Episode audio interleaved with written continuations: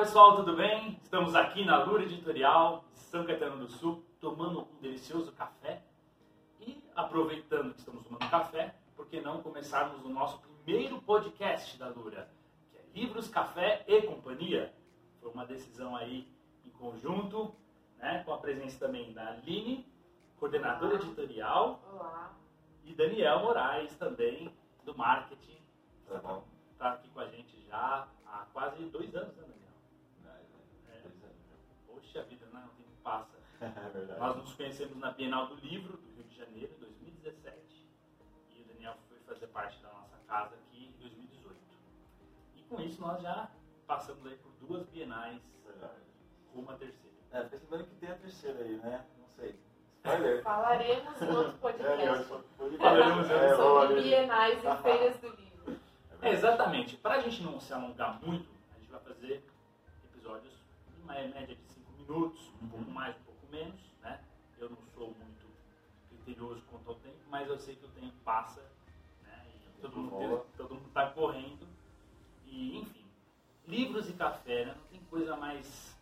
Eu acho que um casamento mais perfeito com livros e café.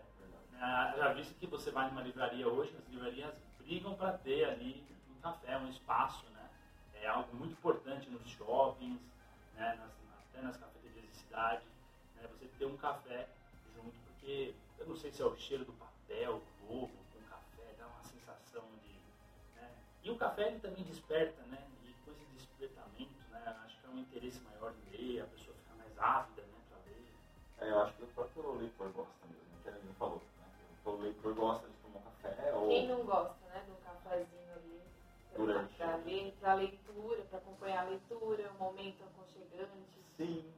Então, nós mesmos, aquece, né? Esquenta quando alguma estamos coisa. aqui juntos, sempre na hora de conversar sobre temas, resolver coisas aqui da editora, a gente sempre faz um cafezinho senta para conversar. Verdade. Então a gente quer colocar esse podcast uma- informal mesmo, como se a gente estivesse batendo um papo com um cafezinho aí do dia a dia. É verdade, é isso mesmo. E para quem não conhece a Lura, nós somos uma editora de autopublicação. E as pessoas perguntam, mas o que é autopublicação? Vocês simplesmente publicam tudo que vier pela frente? Não é bem assim. Nós trabalhamos com autores independentes.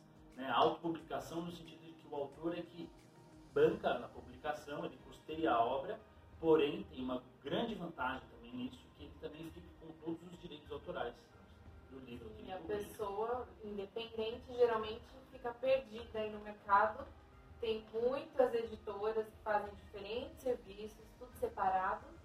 Então aqui na Lura a gente junta tudo para que o autor não fique perdido e que o livro saia muito legal, um livro muito profissional.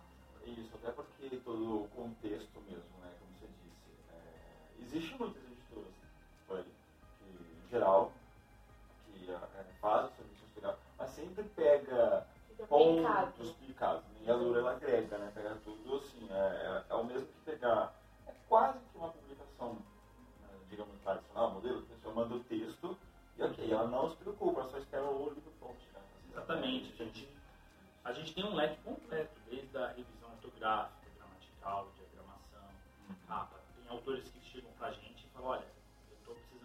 leitura crítica, de uma edição.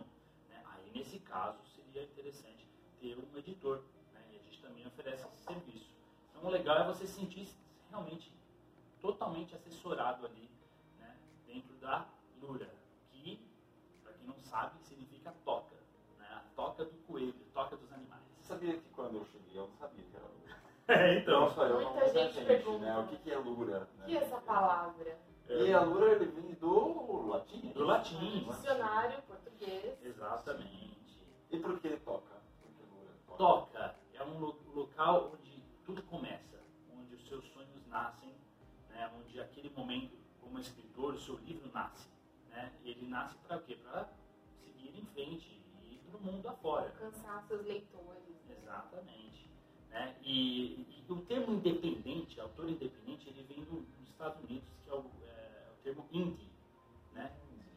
Books, indie authors. E, e esse, esse indie é muito utilizado lá já há muito tempo. Por exemplo, o termo indie não é só para livro. Você tem na música, que é, o, que é o, os artistas indie, que é uma expressão, até um gênero de música já lá, porque são artistas independentes, que tem músicas mais arte, que não são totalmente comerciais, que só visa uh, sucesso, blockbuster, por exemplo. Né? Então tem o Indie Movies. Você tem o Indie Books, que é os autores independentes. E cada vez mais, graças à internet, graças ao YouTube, democratização, né? redes sociais, o acesso aos leitores. Exatamente. Cada um tem o seu espaço ali. Isso mesmo, isso mesmo. E eu acho que todo mundo que conhece a Lula através da mídia, da internet, pessoas que já publicaram, pessoas que falam da Lula, etc., talvez perguntam, né? Por que, que a Lura decidiu fazer, então, é, tornar-se a publicação? Porque é uma coisa que a gente, eu e a Aline, né, desde o momento que a gente concebeu a Lura, é, a gente sentia a necessidade de trazer a mesma qualidade que você prima num trabalho tradicional, porque eu fui capista, por exemplo, de editoras muito grandes aí no mercado por muitos anos, e eu via o cuidado editora grande tem com o livro. E por que não a gente ter esse cuidado também com o autor independente? Ainda mais pela responsabilidade que a gente tem uh, do autor, ele, além de ele depositar o sonho dele na gente, ele, ele deposita também o dinheiro. Né? Então é um investimento dele, que é o tempo. Nós queremos tirar aquela estigma de que autopublicação é um livro feio. Exatamente. É um livro ruim. Um eu livro não, paralelo. Eu não mereço ter uma capa profissional por quê? Tem profissionais de todos os preços no mercado. Sim. Então, aliás, tem gente pagando caro por serviços ruins. Exatamente, isso que é o pior. Inclusive, isso a gente estava é falando isso hoje, lá no almoço, de um caso corrida, né? Que você viu que teve, teve muito trabalho, a pessoa acreditou que estava um excelente chegou, né? O produto final Fica frustrada, é. né? No final, a pessoa não consegue atingir o público, o leitor que ela gostaria, porque o livro foi todo picado, foi uma coxa de retalhos.